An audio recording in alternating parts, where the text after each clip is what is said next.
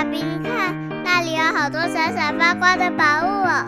真的耶，宝贝，那就是传说中的十灾故事同心阁。我们赶快去一探究竟吧！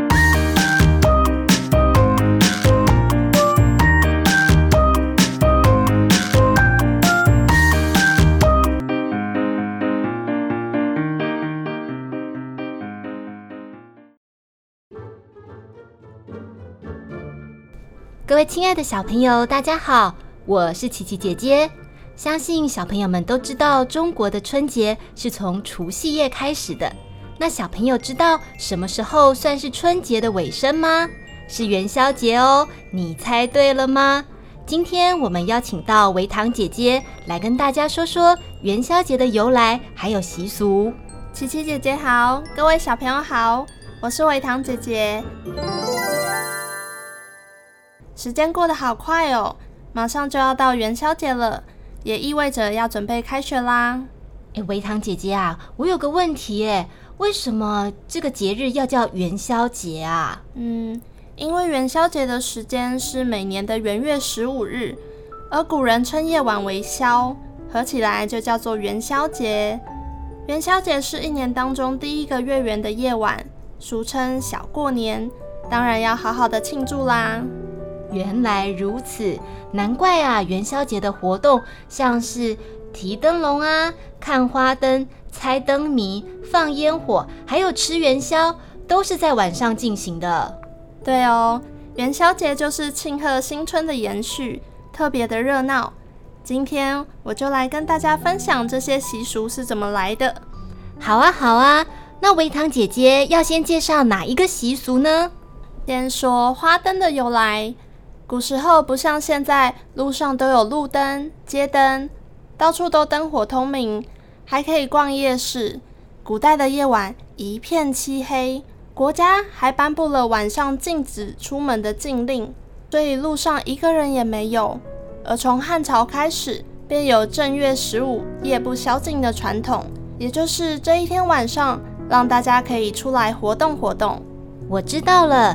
既然要让大家晚上出来活动，路上就一定要有灯火照明，大家就开始制作各式各样有趣的灯，是这样吗？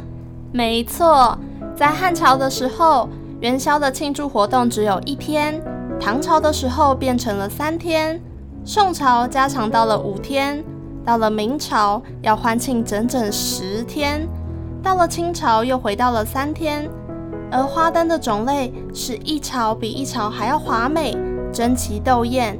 到了宋朝，可说是花灯的全盛时期。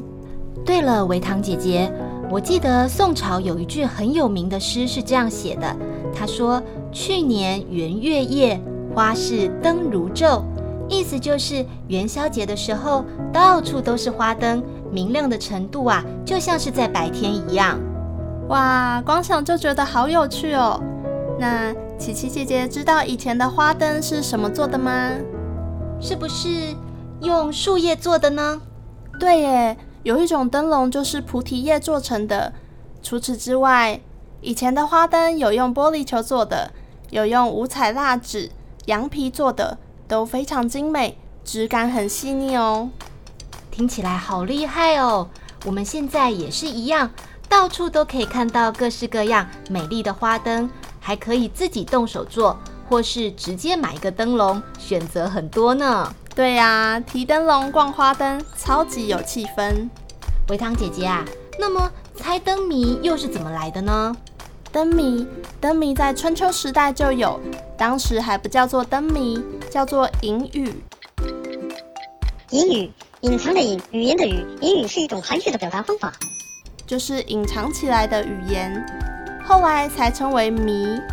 南宋时期，有人将谜语写在灯上让大家猜，因为谜语太有趣好玩了，符合节日的气氛，响应的人多，渐渐的就演变为元宵节不可缺少的节目了。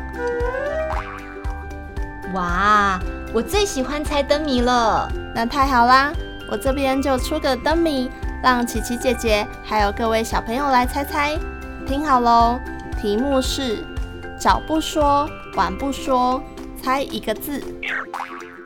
哎，我想想，啊，我知道答案了，小朋友，你们猜到了吗？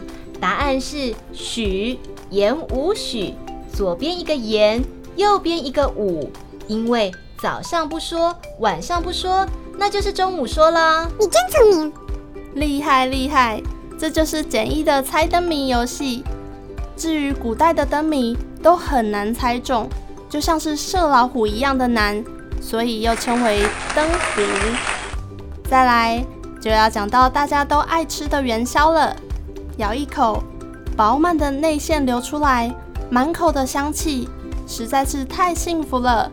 琪琪姐姐，你喜欢吃什么口味呢？现在的元宵啊，有好多好多新奇的口味哦，像是有抹茶、红豆、珍珠奶茶、草莓、黑糖、芋圆、枣泥。哎，前几天我还看到布丁、咖啡这些好奇妙的混搭哦。不过琪琪姐姐还是喜欢不败的经典口味，就是芝麻还有花生。我也是哎，最爱芝麻跟花生。再搭配浓浓的姜汤、黑糖或是酒酿，都别有风味哦。喝完全身都暖和起来了。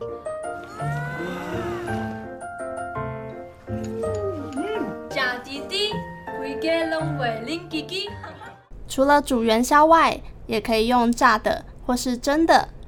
而，一颗一颗圆滚滚的元宵，与天上的明月相互辉映。家家户户团团圆圆，是吉祥圆满的象征。以上就是元宵节的由来以及庆祝活动。哇，谢谢维糖姐姐告诉我们这么多元宵节的知识，相信各位小朋友今年都会过一个更有意义的元宵节。在这里，琪琪姐姐还有一件事情要跟大家宣布：我们的帝王故事以及年节系列故事告一个段落喽。接下来的两个月里，故事同心阁会有维糖姐姐继续来跟大家讲各种惊奇的故事哦，敬请期待。谢谢琪琪姐姐，小朋友们，我们下个故事见喽。